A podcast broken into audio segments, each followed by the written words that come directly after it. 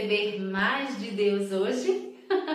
um mês começando. Estamos nos primeiros dias do mês de maio e espero que você tenha recebido muito de Deus todos esses dias que nós estamos nesse propósito desse devocional. Sabia que nem todo mundo recebia na época de Jesus? Eu espero que na, na minha vida e na sua vida nós estejamos recebendo tanto e transbordando tudo aquilo que Ele tem trazido para nós. Por exemplo, na época de Jesus, na época de Jesus que eu falo, na época que Jesus andou sobre essa terra, às vezes a gente encontra pessoas que dizem assim: Ah, se eu estivesse com Jesus naquele tempo, nossa, seria assim, seria assim. Mas talvez não.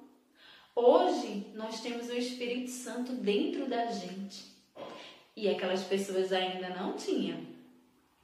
E não fazemos tudo aquilo que o Mestre diz que deveríamos fazer?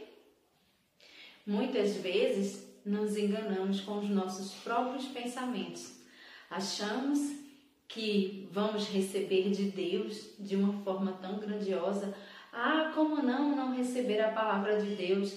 Ah, como deixar passar? Ah, aquilo que é de Deus é bom. Mas não se engane, nem sempre é assim. Nem todas as pessoas têm recebido realmente a palavra que o Senhor quer entregar, a bênção que o Senhor tem para depositar naquela vida. É verdade, as pessoas nem sempre estão dispostas a receber o melhor de, Deus em suas vidas. A exemplo disso, a gente vê aqui, ó, na palavra do Senhor.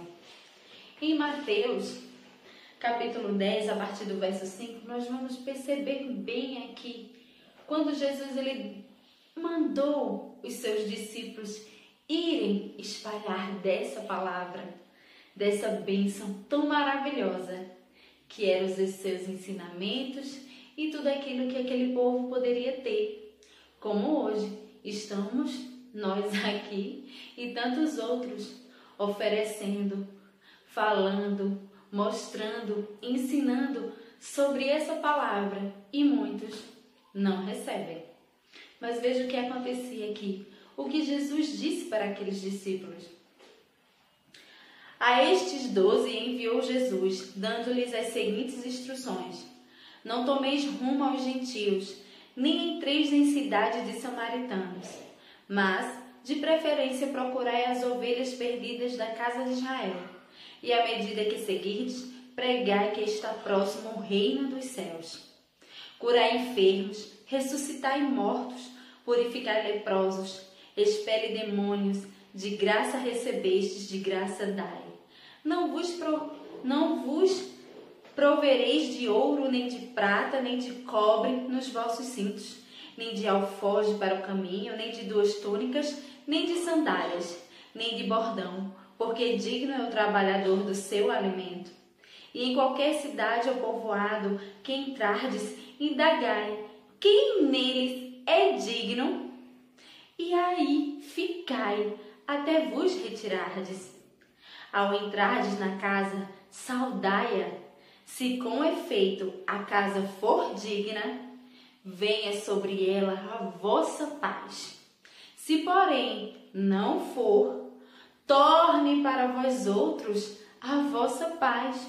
Se alguém não vos receber, nem ouvir as vossas palavras, ao sairdes daquela casa ou daquela cidade, sacudiu o pó dos vossos pés em verdade vos digo que menos rigor haverá para Sodoma e Gomorra no dia do juízo do que para aquela cidade.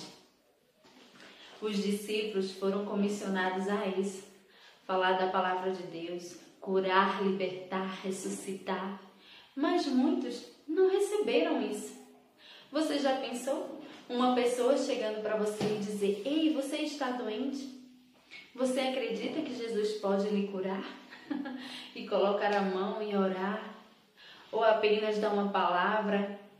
Ou receber tanto, tanto, tantas coisas que podemos fazer e a pessoa dizer: Não, não quero. se saudar com você, a paz que excede todo entendimento de Deus esteja com você e a pessoa dizer: Não, não quero. Acontece. Da mesma forma que já naquele tempo aquelas pessoas não recebiam, hoje também. Mas espero que você receba, receba de Deus todos os dias, receba sua palavra, sua paz, sua cura, sua alegria, suas bênçãos e tudo aquilo que Ele tem para você. A gente vê aqui que Deus, Ele continua sendo o mesmo. Ele é amor, Ele nos ama o tempo todo, mas Ele é justiça também. E a paz retorne para você, para você que deu a paz e aquela pessoa não recebeu, que torne para você, que torne para mim a paz que eu ofereço, vinda de Deus. Deus te abençoe, minha linda. Deus te abençoe profundamente. E não esqueça, receba tudo de Deus. Cheiro no teu coração.